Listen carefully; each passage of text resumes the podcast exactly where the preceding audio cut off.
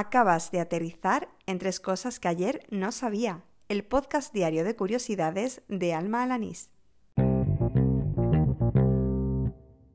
Este es el episodio número 89 del podcast, el correspondiente al miércoles 15 de enero de 2020.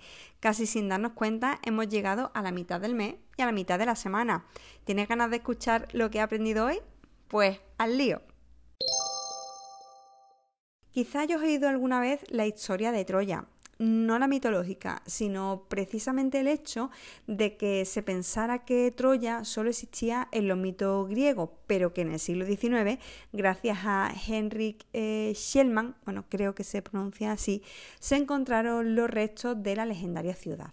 Bueno, pues algo parecido ocurre con Alcocer. Este enclave aparece citado en el Cantar del Miocid y hasta ahora se pensaba que su existencia era solamente literaria. Pero un estudio reciente ha localizado restos de un poblado islámico del siglo XI que parece ser esta localidad. Los restos en cuestión se encuentran en la vega del río Jalón, dentro del término municipal de Ateca, en Zaragoza. Dejaré en la descripción del capítulo la noticia completa eh, de El Mundo que recoge esta investigación del historiador Francisco Martínez. Cuando era pequeña parecía que no había otra forma de administrar medicamentos que no fueran con supositorio. Sin embargo, es cierto que hace años que no veo recetar este formato a nadie de mi entorno. Y según la noticia que me ha mandado un oyente, Álvaro Soldado, parece que mi percepción no estaba del todo mal encaminada, porque según el reportaje que me pasaba Álvaro, los supositorios, que bueno, pues fueron muy populares en los años 70 y los 80, pues porque su fabricación era muy barata. Sin embargo, aparte de lo incómodo que resultaban, pues su absorción era bastante irregular aunque muy rápida, por lo que tampoco era del todo aconsejable para algunos medicamentos como por ejemplo los antitérmicos, ya que mm, al bajar la fiebre de forma muy rápida podía provocar efectos secundarios como convulsiones. Así que a día de hoy prácticamente los supositorios pues han desaparecido de la farmacia. Bueno, en verdad aún se comercializan los de glicerina, que son contra el estreñimiento, pero claro, eso tampoco se considera un medicamento en sí. En fin, gracias Álvaro por hacerme llegar esta información tan curiosa. Gracias a la cuenta de Instagram Habla tu Andaluz he aprendido una nueva palabra, regomello.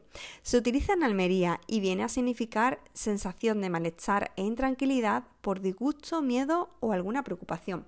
A ver si mi amiga Trini, que es almeriense y fiel oyente de este programa, me confirma si ella la utiliza o no. A mí me ha recordado eh, por su significado eh, a reconcome, que es una palabra que usa mucho mi madre, aunque sí es verdad que suele estar más asociada como el sentimiento de culpa. Bueno, ¿y a ti? ¿Te suenan algunas de estas dos palabras? Y así termina el episodio número 89 de Tres Cosas que ayer no sabía, el del miércoles 15 de enero de 2020. Muchas gracias por seguirme, por oír diaria o semanalmente o cuando te dé la gana estos episodios. Y gracias también si eres una de las personas que ha decidido pues, poner algún me gusta, valoración, review, comentario en las distintas plataformas de podcasting, sobre todo en iVoox y en Apple Podcast. Si quieres contactar conmigo o hacerme llegar alguna curiosidad, como ha hecho hoy Álvaro Soldado, lo puedes hacer a través de Twitter, es una manera súper directa, me encuentras por el usuario arroba almajefi y como digo, pues ahí puedes hacerme llegar cualquier comentario en torno al podcast o mm, pues compartir conmigo cualquier dato nuevo, cualquier curiosidad.